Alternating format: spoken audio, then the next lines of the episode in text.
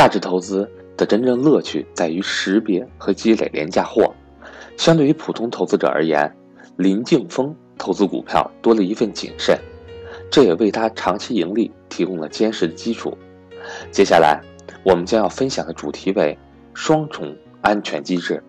让我们来了解一下林晋峰的选股安全逻辑。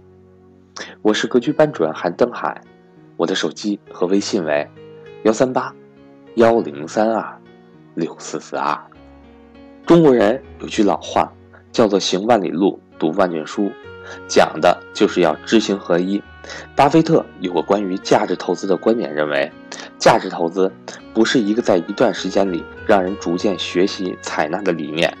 要么你立即领会并马上付诸实施，要么永远也无法真正学会。对照这两句话，你会发现这是一件很有意思的事情。中国式的知行合一，讲求的是渐修；当今价值投资执牛耳者巴菲特却认为，价值投资需要的是顿悟。看似矛盾的两句话，却让林敬峰参透其中的玄机。资本市场摸爬滚打十余年，林晋峰对于中国证券市场可谓早已行千里路，但对于投资之路的知是什么，什么样的知才是真的知，林晋峰一度迷茫。比如说，他也长期研习技术派，通过画股票 K 线图来捕捉投资机会，也曾靠交易市场的情绪来判断分析指数的走势。这些知偶尔会管用，但却不是放之四海而皆准的真知。直到遇见了价值投资，林敬峰才彻底顿悟。在林敬峰看来，价值投资的真正乐趣在于识别和积累廉价货，通过对价格的超乎想象的严格挑剔，来实现投资的绝对安全。林敬峰将这种方法称之为选择投资标的时的双重安全机制。一般的价值投资者强调以低于潜在价值的折扣价来买入投资标的，如何确保买入价格安全？比如说，更看重有形资产而不是无形资产，但这并不意味着那些无形资产价值巨大的企业并不是出不是出色的投资机会。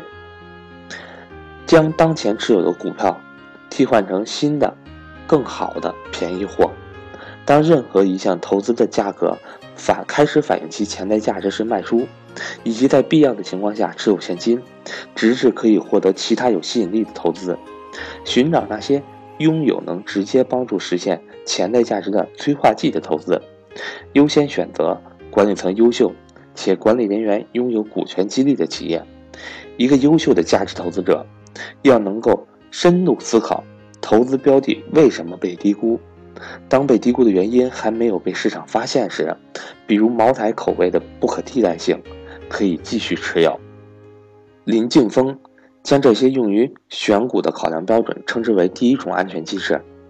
于常人而言，这些已经足够帮助他们找到安全的投资标的，但林敬峰并不满足，在此基础上，他会更进一步，将自己与市场的其他投资人、企业管理者进行换位思考。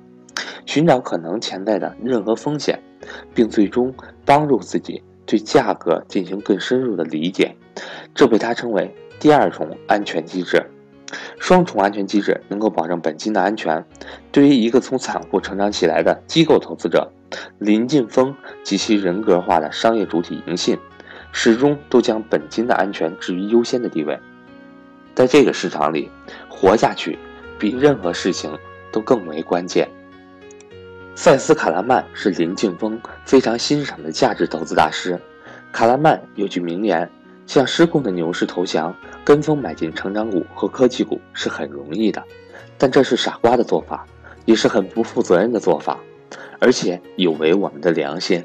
随大流总是很容易，离开人潮，独自前进需要很多的勇气和自信。林晋峰就是这样一个喜欢离开人潮的投资者，投资。”要做得好的话，孤独的精神很重要，一定不要受别人的影响。其实人长大之后会很容易变得复杂。毕加索有一句话说得很好：“坚持自己的童心最重要，最简单的是最难坚持的。坚持到最后，你会发现赞成的人越来越少，反对的人越来越多，这就是你为之坚持付出的代价。他说。